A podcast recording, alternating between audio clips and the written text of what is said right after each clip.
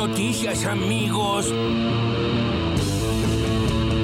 Con Axel Kicillof, gobernador de la provincia permanentes operaciones, intentos de, generar una sensación de fractura y de conflicto, creo que era importante mostrar a la dirigencia del Frente de Todos unida y, bueno, trabajando para esta elección y para lo que viene. La verdad que es importante, sobre todo porque se pudo retomar el contacto con la gente. Yo estuve recorriendo más de 40 municipios en este último tiempo, cosa que no se podía hacer con tantos casos como había antes. Me parece que es importante porque nosotros no tenemos esa militancia única únicamente virtual como, como tiene la oposición, ¿no? Que con los trolls, con las redes sociales, que es como, como hacen campaña siempre. Pata de cacas, no se van cacas, cacas, no se van los cacas. Con el nuevo secretario general, parte del nuevo triunvirato de la CGT, Carlos Acuña. Ahora depende de cada uno de los dirigentes que integramos el Consejo Directivo, mantener esta unidad que sea para beneficio de los trabajadores, ¿no? Porque cuando más fuerte está la CGT, creo que eso al gobierno le va a servir de mucho para mantener el equilibrio entre el capital y el trabajo, ¿no?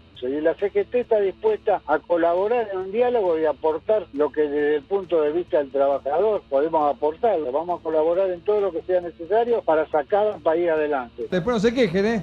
Y la verdad que ha entrado gente a la que yo valoro muchísimo, por supuesto el propio Sergio, Claudio Mechea, que es una excelente compañera, es diputada del Frente de Todos, eh, gente de la corriente sindical, lo que aporta el sector de Moyano, sobre todo Pablo y Paco Manrique, que son compañeros a los que valoro mucho. Así que quizás abra la puerta a que en el futuro podamos establecer a partir de la unidad en la acción un protagonismo mayor del movimiento obrero que es clave en este etapa. Me parece que es espléndido, que es espléndido.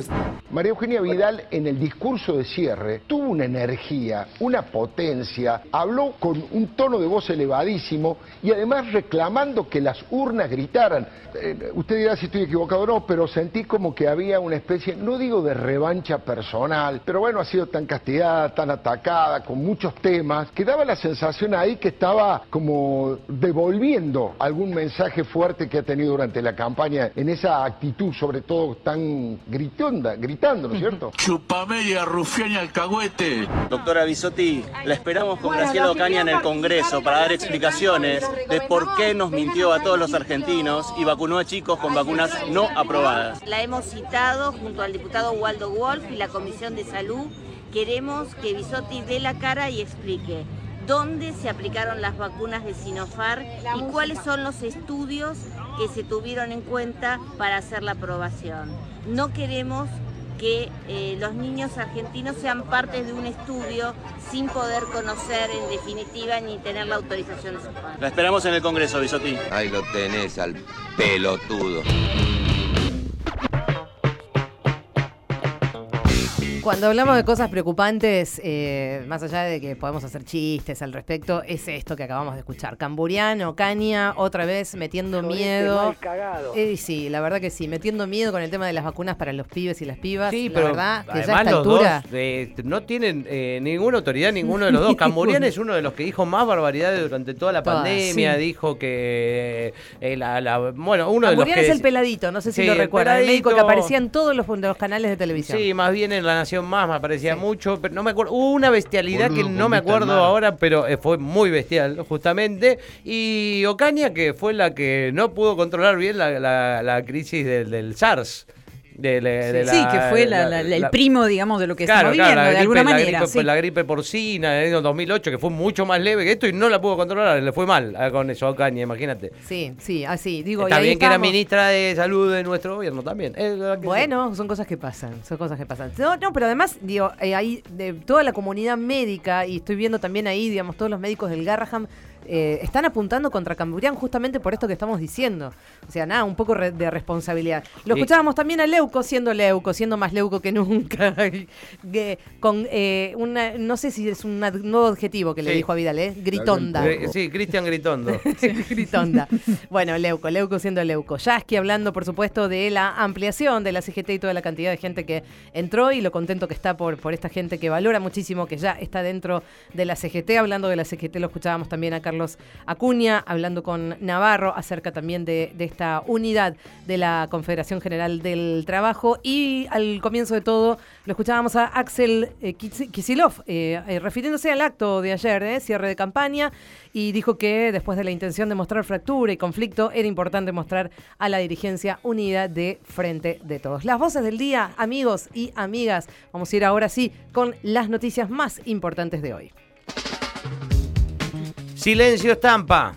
Rige la veda electoral. Desde las 8 de la mañana comenzaron las restricciones en el marco de las elecciones legislativas generales del próximo domingo 14 de noviembre. Según lo establecido por la Cámara Nacional Electoral, la veda comienza 48 horas antes de los comicios y las prohibiciones rigen hasta las 21 horas del domingo, tres horas después del cierre de la votación. Durante la veda electoral no se permite realizar actos públicos de campaña ni proselitismo, como así tampoco se permite publicar y difundir encuestas o sondeos preelectorales. Además, está prohibida la venta de bebidas alcohólicas a partir de las 20 horas del sábado hasta las 9 de la noche del domingo.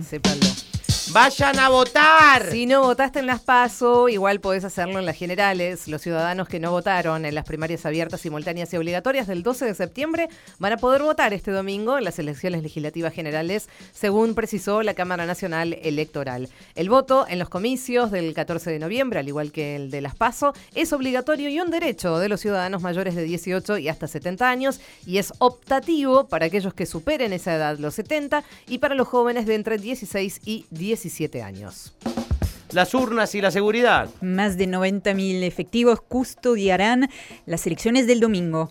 El operativo de seguridad cubrirá los más de 17.000 locales de votación, donde habrá más de 102.000 mesas habilitadas. Se desplegarán un avión Hércules, 12 helicópteros, 10 embarcaciones, vehículos todoterreno para zonas de difícil acceso y mulas para llegar a las regiones montañosas la nueva vieja CGT. El debut del nuevo triunvirato, el recién electo como secretario general de la CGT, Carlos Acuña, se refirió a esta nueva etapa de la Central Obrera. Vamos a colaborar en todo lo que sea necesario para sacar al país adelante. Vamos a defender la democracia, dijo. En el Destape Radio, Acuña lanzó una advertencia a la oposición. Vamos a estar en la calle para defender al presidente si lo atacan. Ahora hay que hacer cumplirla. Y sí, se promulgó la ley de etiquetado frontal. El gobierno promulgó la ley de promoción de alimentación saludable que tiene como objetivo advertir a los consumidores sobre los excesos de grasas, sodio y azúcares en los productos, con el fin de ayudar a combatir la obesidad, la hipertensión y los riesgos cardíacos. A partir de este trámite, el Poder Ejecutivo tiene 90 días para reglamentar la ley y dictar las normas complementarias que resulten necesarias para su aplicación. Remedio para la inflación. Canasta básicas de medicamentos en la provincia de Buenos Aires. La provincia va a tener su propia canasta básica de remedios que tendrá vigencia hasta el próximo 7 de enero.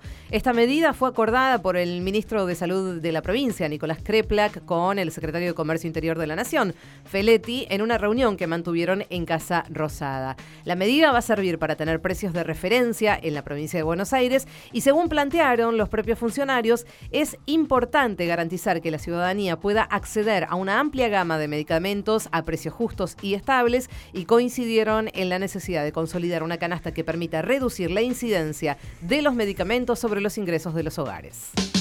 La escaloneta se vuelve a poner en marcha. Vamos, que juega la selección argentina. El equipo que dirige Lionel Caloni, que actualmente es escolta de las eliminatorias sudamericanas, visitará esta noche a Uruguay ubicado en zona de repechaje, con la intención de conseguir una victoria que lo acerque a la clasificación para el Mundial Qatar 2022.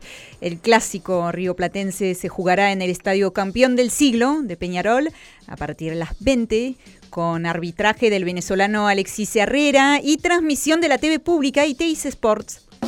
Fuerza Kun. Incertidumbre por el futuro de Agüero. El delantero que actualmente milita en el Barcelona de España padece una patología cardíaca grave y crece el pesimismo en cuanto a que vuelva a jugar al fútbol debido a que su dolencia es incompatible con la práctica deportiva profesional, según señaló hoy una radio catalana. Sin embargo, el propio jugador aprovechó sus redes sociales para dejar un mensaje de tranquilidad. Señaló que está siguiendo las indicaciones de los médicos del club, haciendo pruebas y tratamiento y verán su evolución en el plazo de los 90 días. Siempre en positivo, dijo, cerrando su mensaje en las redes, el Kun.